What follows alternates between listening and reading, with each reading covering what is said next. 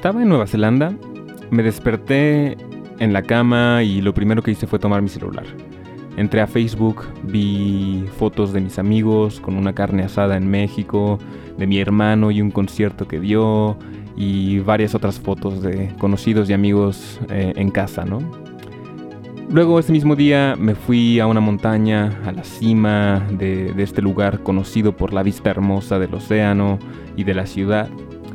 Y por alguna razón me sentía incapaz de disfrutar al máximo de esta experiencia porque tenía un poco de ansiedad de sentir que yo no había estado en ese evento de mis amigos, ¿no? En esa carne asada. Es probable que dado que yo publiqué fotos de esta vista desde la montaña, ese mismo día mis amigos al llegar a casa después de la carne asada hayan visto mis fotos de su mejor amigo que estaba al otro lado del mundo, eh, pasando una experiencia increíble, una aventura, eh, y que ellos no estaban. A esto se le conoce como FOMO, Fear of Missing Out, y es un fenómeno que ocurre en nuestro uso actual de las redes sociales, y es precisamente de lo que vamos a hablar hoy, las redes sociales y la felicidad.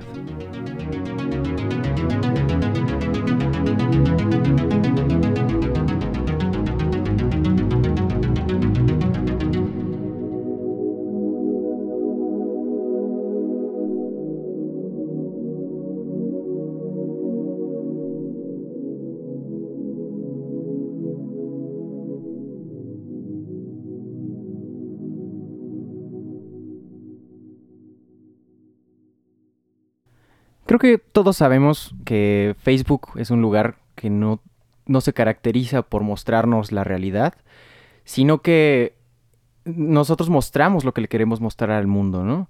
Eh, pues sabemos que mostramos ahí lo que, lo que nos hace felices, quizás eh, tratamos de compartir, entre comillas, eh, pues lo, lo, lo, que nosotros estamos sintiendo en ese momento. Creo que se ha corroborado que hay una mayoría de historias eh, pues felices, historias positivas en Facebook, que historias pues tristes o historias eh, o neutrales incluso, ¿no? Entonces, ¿qué nos dice esto? Pues que Facebook es un lugar que muestra mucho positivismo de cierta forma. Y esto podría darnos la idea de que alguien que usa Facebook va a llenarse de todas esas cosas positivas y sentirse bien. Y sin embargo, parece que no es así. Sí, es interesante porque Facebook es un pulque curado con mango, ¿no? Facebook es este lugar en donde los algoritmos están diseñados para darte el sabor que tú deseas, ¿no? La foto de la, del desayuno, eh, la fiesta, la boda, el bebé bonito, ¿no? Eh, todas estas cosas que te van a hacer darle un like, un me gusta, ¿no? Un me encanta. Por supuesto, hay algunas cosas, especialmente en temas de política y de ideología y otras cuantas cosas que podrían ser molestas, ¿no? Y por eso tenemos ahora ya una variedad de reacciones que podemos darle a las publicaciones, pero por lo general las publicaciones que, se hacen en Facebook son positivas, ¿no? Es un ambiente sobrecargado de positividad. Y esto es un problema porque nosotros como humanos tenemos una necesidad biológica de autoevaluarnos. De ahí vienen eh, fenómenos como la autoestima, por ejemplo. Y como somos seres sociales, los humanos, dependemos de los demás para hacer esta evaluación propia. Yo necesito compararme con los demás para saber qué tan bueno soy como amigo, como familiar, como profesionista y por lo tanto en el mundo real, fuera de, lo digital, yo eh, incurro en estas comparaciones con mis amigos, con mi familia, con mis eh, compañeros de trabajo para determinar mi propio valor en la sociedad. Yo creo que ese es un punto muy importante porque nosotros no somos completamente conscientes de qué tan necesario es para, nosotros mismos evaluarnos a partir de los demás. Es decir, es un comportamiento inconsciente, humano y se acabó.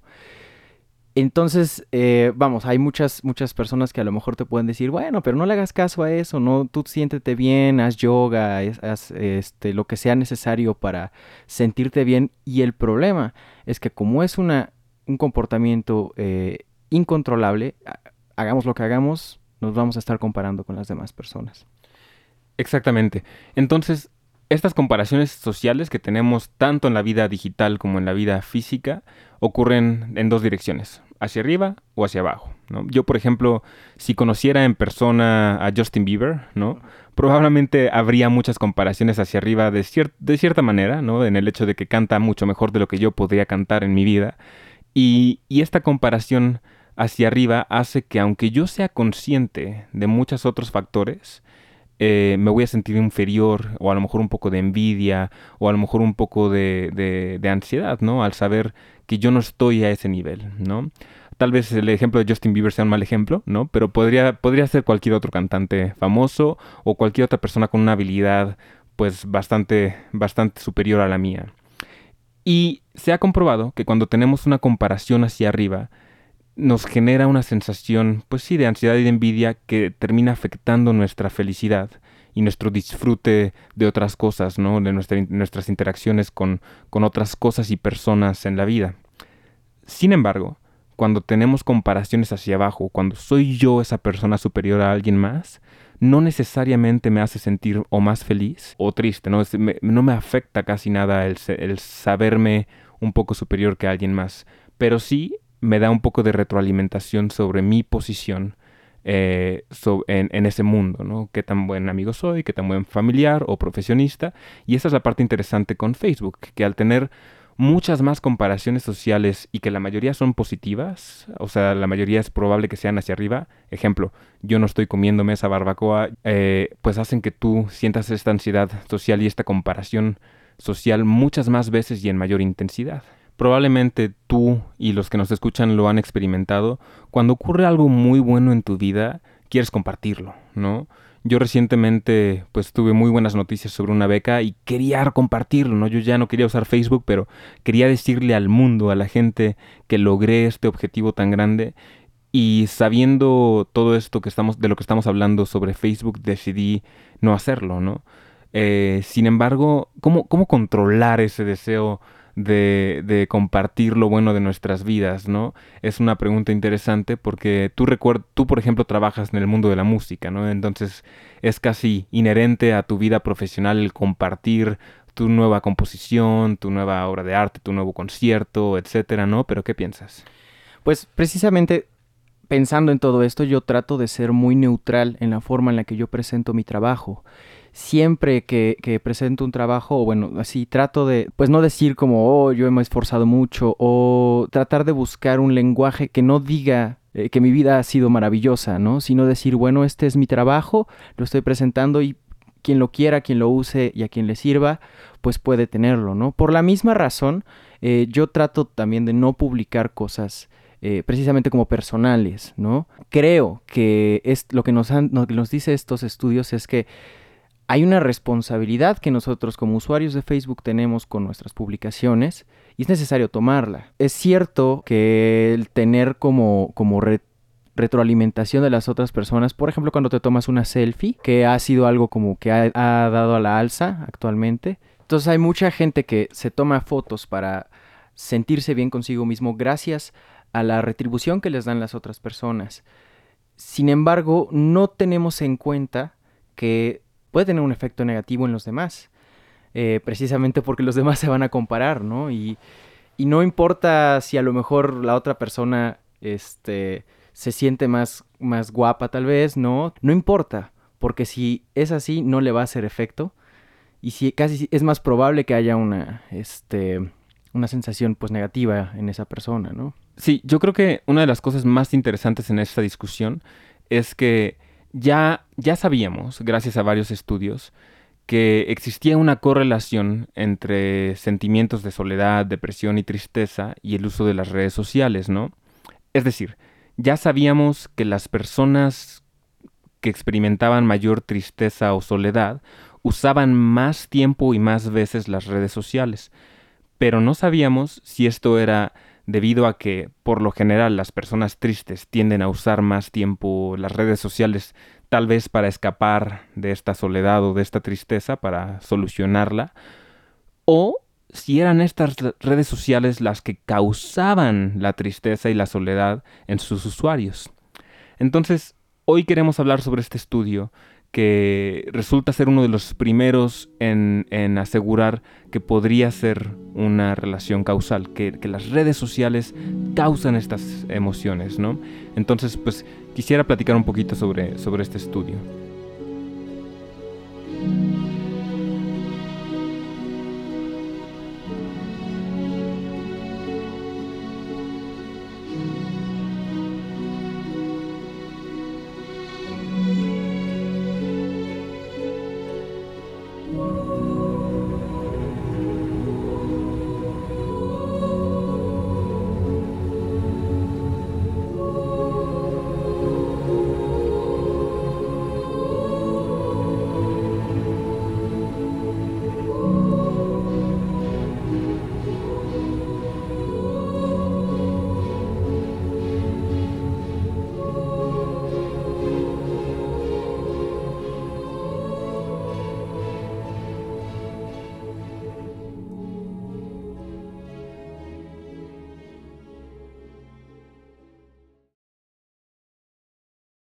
Bueno, entonces lo que hicieron en este estudio fue que había una, organización sobre que trabajaba en temas de seguridad y le pidieron a todos sus empleados eliminar sus cuentas de Facebook y redes sociales desde el 2008 hasta el 2012, ¿no?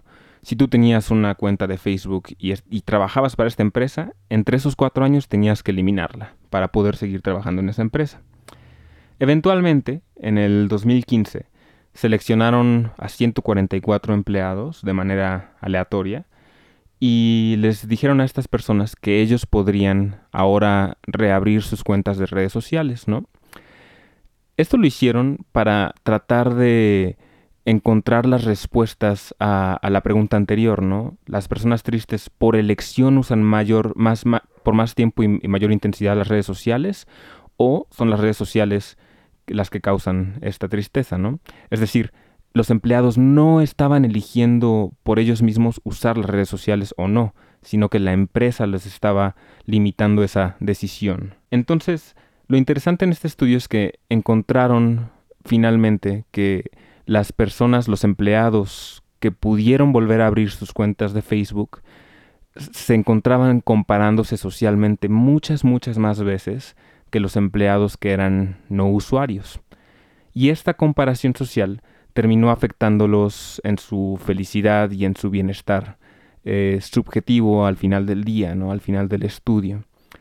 Ahora, es interesante porque eh, específicamente los empleados que tenían entre 18 y 25 años fueron particularmente afectados, ¿no? Eh, empleados mayores de edad, mayores de 25 años de edad, no, no les afecta tanto esta, este efecto de la tristeza con Facebook, ¿no?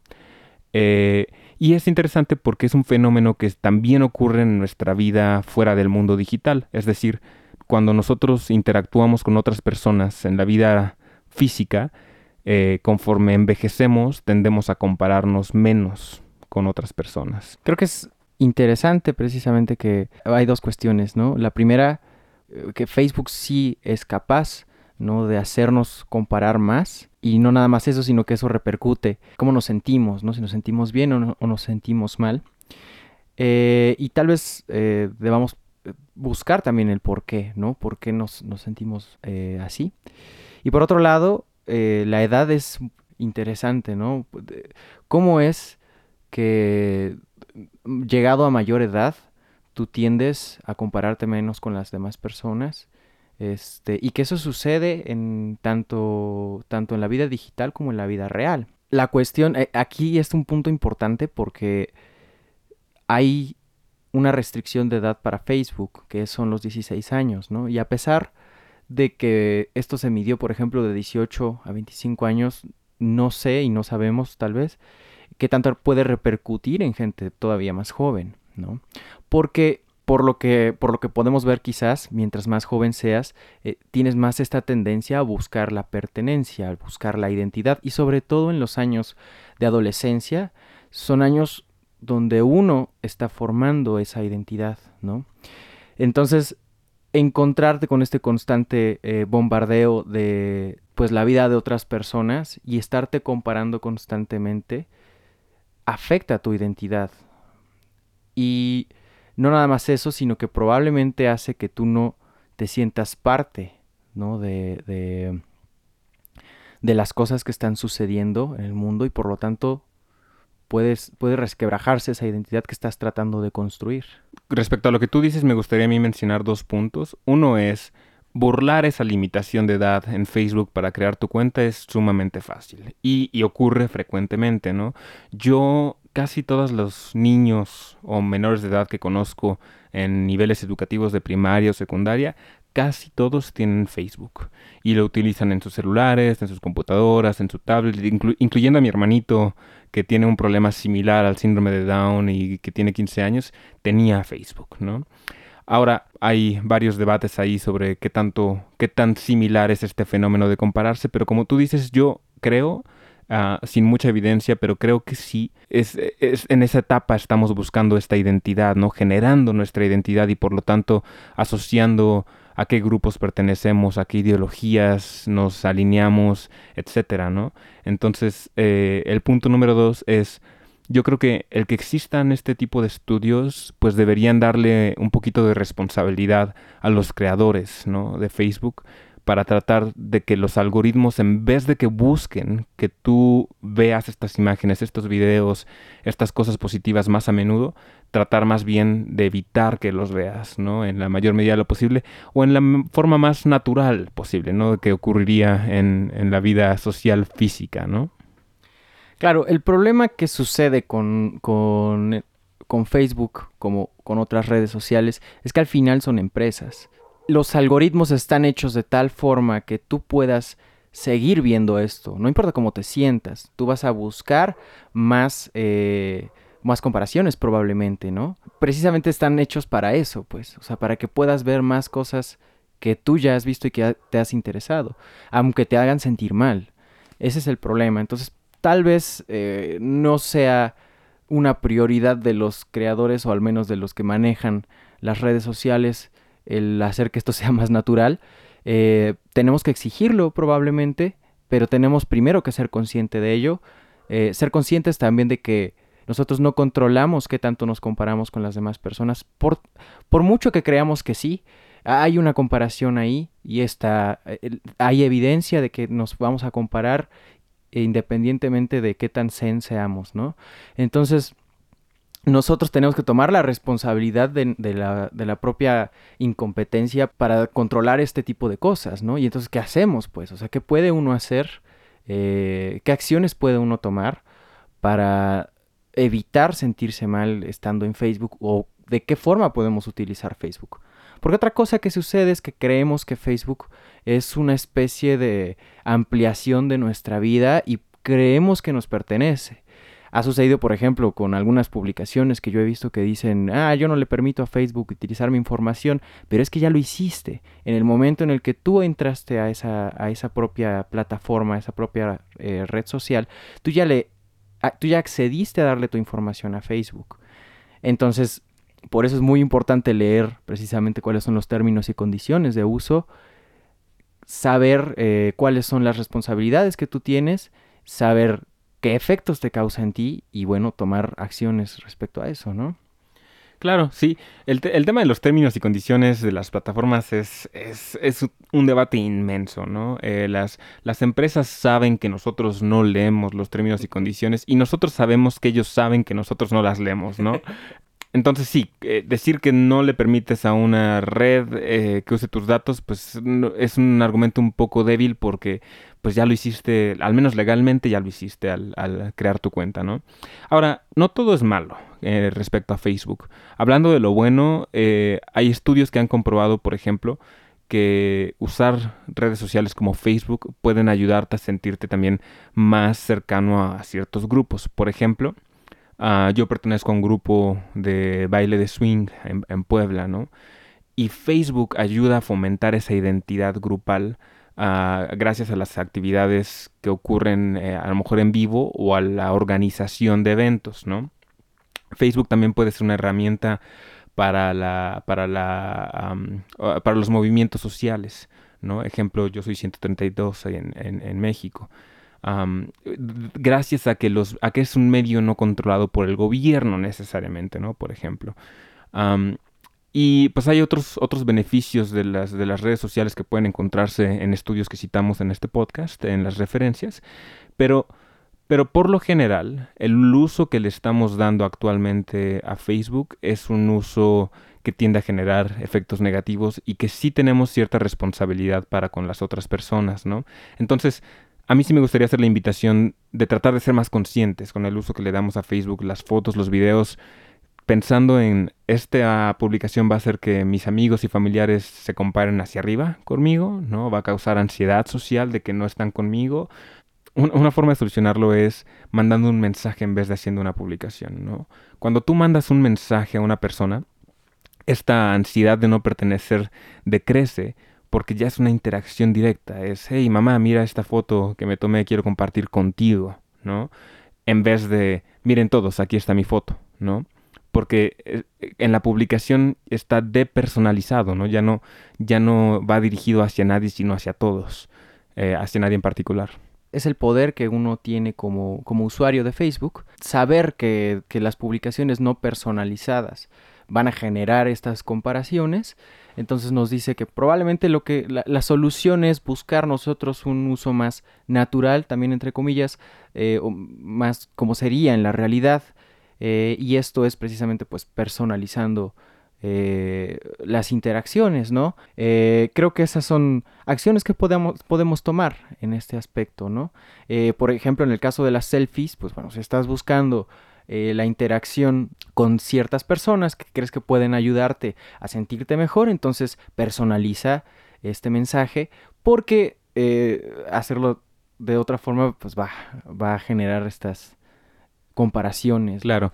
Ahora, otro, otra de las conclusiones a las que llegó este estudio es que existe algo que se llama el uso pasivo de las redes sociales, es decir, cuando tú no publicas casi nada, casi ninguna foto, ninguna publicación, etcétera, pero tienes tu cuenta y revisas los perfiles de otras personas o revisas el, el, feed de noticias ¿no? de, de Facebook. Es interesante porque resulta que este tipo de comportamiento en las redes sociales es el peor, es el que más daño te hace, ¿no? Si tú no, no te involucras prácticamente en ninguna interacción social en la red, pero sí eh, eres observador silencioso de lo que ocurre en la vida de todos tus amigos y también de los que no conoces, ¿no? Pero de otras personas, eh, este, es, este es el peor escenario. Aquí es en donde las redes sociales te hacen más daño porque es pura comparación social y no hay ningún tipo de interacción, ¿no? Entonces, pues yo, por, por ejemplo, de cierta manera me he convertido en un usuario pasivo porque por razones externas a, mis deseos he mantenido mi cuenta de Facebook y a veces debido a la, naturaleza adictiva de Facebook a veces es muy difícil resistir ese deseo de, ah, quiero ver el perfil de esta persona, ¿no? Ah, quiero ver eh, eh, qué está haciendo mi amiga, mi amigo, mi novia, ¿no? Etcétera. Entonces, hay que tener cuidado con ser usuarios pasivos y tratar de ser conscientes de que si eres un usuario pasivo, busca tener interacciones para reducir esta cualidad de observador silencioso, ¿no? ¿Qué acciones podemos tomar, aparte de personalizar los mensajes y este, buscar interacción para, para mejorar nuestro estado de ánimo en Facebook? Pues mira, a mí se me ocurren un par de cosas, ¿no? Una es, Facebook tiene una función que es eh, para únicamente tener Facebook Messenger. ¿No? Si tu función de usar Facebook de verdad es querer conectar con la gente, yo te diría, elimina tu cuenta en donde hay fotos y posts, eh, publicaciones y videos, etcétera, y quédate con Facebook Messenger. Y trata de tener interacciones más frecuentes, ya sea escritas o por llamada o por audio, con tus amigos y familiares. También te diría que precisamente si, si vas a tener una publicación, reemplázala por algo que, sea más interactivo con, alguien, ¿no? Llámese un grupo de personas o alguien en específico. Y, también te diría, si eres un padre de una hija o un hijo, busca maneras de reemplazar el uso de Facebook. Eh, eh, no te diría necesariamente prohíbe ¿no? Eh, la creación de la cuenta, pero sí tratar de asegurarte de que hay más estímulos y actividades que eviten que tu hijo tenga, esté expuesto a comparaciones sociales de dos a seis horas en, el día, ¿no? México es el quinto país, de hecho, con más usuarios de Facebook en el mundo. tenemos alrededor de 85 millones de usuarios, que si asumimos que cada uno de estos usuarios son una persona real y única, sería dos terceras partes de la población de México con cuenta de Facebook. No es el caso, hay muchas cuentas que son falsas y creadas, o hay personas que tienen dos o tres cuentas de Facebook, pero, pero aún así 85 millones de cuentas son muchísimas. Y lo interesante es que el 30%, un poco más del 30% de estas personas utilizan la plataforma social dos horas al día, más o menos. Hay un 10% de estas personas que lo utilizan hasta 6 horas al día, 6 horas al día. Y, y en el mundo, en promedio, las personas pues revisamos nuestro celular unas 150 veces al día para checar nuestras notificaciones en redes sociales o nuestros correos electrónicos, ¿no? Entonces, a mí se me ocurren esas recomendaciones eh, o consideraciones para tratar de reducir este efecto negativo de las redes sociales. Y si es posible eliminar la cuenta, yo recomendaría eliminar la cuenta, ¿no? Yo lo he tratado de hacer, pero por razones educativas eh, no he podido, pero yo recomendaría mucho eliminar la cuenta, definitivamente. Ahora, es, es verdad también que Facebook es una herramienta poderosa eh, para, ciertos, para ciertos fines, ¿no? Precisamente, pues para cuestiones sociales, para estas grandes interacciones. Eh, es posible utilizarla, ¿no? O, hay productos que tienen mayor capacidad de llegar a las personas o eh, hablando también de la propia publicidad dirigida, ¿no? Este, o personalizada, pues bueno, tiene sus ventajas, tiene también sus desventajas, pero vamos, o sea, como tú decías hace rato, no todo es malo en Facebook. Es una herramienta muy poderosa, creo yo, y sobre todo tenemos que buscar la forma ya que la tenemos, pues de usarla de la mejor manera posible, ¿no? Sí, y para, para cerrar una reflexión más que yo quisiera hacer es, ya que sabemos que el uso de Facebook, particularmente con fotos y videos, eh, tiende a ser malo para nuestro, nuestro bienestar, eh, pues por extensión, a mí me parece que otras aplicaciones como Snapchat o Instagram, que son mucho más visuales, ¿no? A mí me parece lógico asumir que el, que el efecto es similar, ¿no? Que aquellos usuarios que tienen Instagram o Snapchat, que están expuestos a una cantidad increíble de fotos y videos, que, que particularmente con los filtros y con la edición tienden a ser curados, ¿no? Ahora son un pulque curado con mango y piña, ¿no? Eh, pues e-, es, aún peor, ¿no? Es mucho peor que, Facebook, que también tiene la parte de, los textos y la, y la conversación, ¿no? En Messenger. Entonces, pues simplemente me gustaría cerrar con tratemos de ser responsables con nuestro uso de redes sociales y, y, reflexionar un poquito sobre a quién exponemos también a comparaciones hacia arriba para con lo que nosotros publicamos, ¿no? Especialmente teniendo en cuenta que el mexicano promedio tiene hasta seis cuentas activas de redes sociales, ¿no? Pues sí, probablemente eh, tengamos a futuro una segunda parte de este podcast. Espérenlo si es que si es que se nos ocurre hacerlo. y bueno, pues gracias por escucharnos. Sí, y gracias a los que nos escuchan desde Facebook, Instagram o Snapchat, si es que se puede eso. Desde ahí, por ahí nos vemos.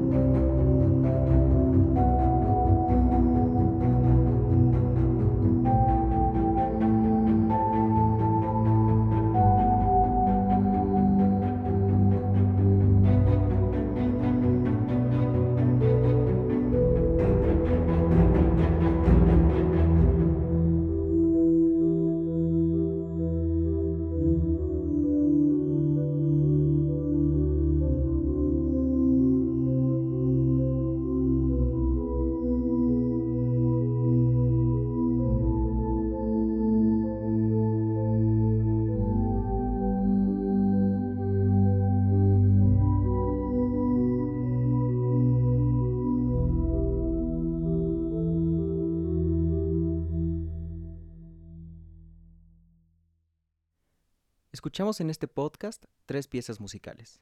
Blue Day, Canción de cuna para un ángel y Voyager, todas del compositor Giovanni Flores López. Pueden escuchar más de su trabajo en su página web de SoundCloud, soundcloud.com, diagonal color-dreams-orchestra, o en Facebook y YouTube como Giovanni F. López. Giovanni, agradecemos mucho que nos hayas prestado tu música para este ñaque. Este podcast se realizó de manera independiente. Si deseas apoyar este proyecto, puedes hacerlo con una donación de PayPal a la cuenta fernando.castroer2 gmail.com.